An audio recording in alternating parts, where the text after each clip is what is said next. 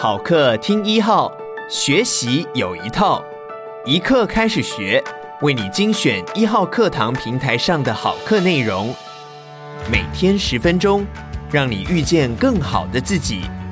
现在就订阅一号课堂 Podcast，在第一时间收听到我们提供的精彩内容吧。接下来请听乐活理财大叔施生辉的减法理财术。第十一句金句：股市从来都没有应该会怎样，只有结果是这样。二零二零年三月，新冠肺炎造成全球极大恐慌时，美国股市曾经在盘中三次熔断，也就是因为跌幅太大，美国证券交易所决定暂停交易，代表投资信心荡到最谷底。结果我们就看到美股从两万九千点之上呈现雪崩式的下跌，连带台股也从一万两千点往下狂泻。这时，很多专家喊出了台股可能会跌到七千点的预测。从全球股市同步重挫的趋势来看，台股真的应该如预期会怎样？但结果有没有跌到七千点呢？没有，跌到八千五百二十三点就止跌了。自此展开了报复性反弹走势，但是全球疫情并未缓解，全球经济活动几近停摆，失业率不断飙高，专家又叫大家稍安勿躁，等出现第二只脚再进场，也就是反弹很快会结束，然后会再跌下来，届时才是最好的进场时机。结果有出现第二只脚吗？没有，它头也不回的反弹到一万四千点之上。这又是应该会怎样的预测，但又错了。股市真的没有应该会怎样，比如专家说应该会跌到七千点，也会出现第二只脚，但只有结果是这样，结果就是跌到八千五百二十三点，并出现 V 型反弹。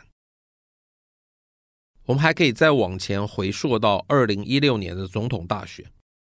蔡英文当选时，很多投资人开始担心两岸关系会紧张，这对股市未来的发展当然是负面的，所以大多数投资人对台股走势都是偏空看待的。结果呢，两岸关系一如预期，是比马英九执政时期要紧张，但股市却一路从八千点往上涨，甚至站上万点已经超过三年，最后一度还站上一万四千点之上。有一个网友曾问我：“蔡英文上台，股市不是应该要跌吗？”我回答他说：“谁说应该会跌呢？”同年，川普出乎意料当选美国总统，举世哗然。国外很多投资专家甚至警告大家，金融海啸又要来了。结果呢？美国股市从一万八千点一路涨到两万九千点之上。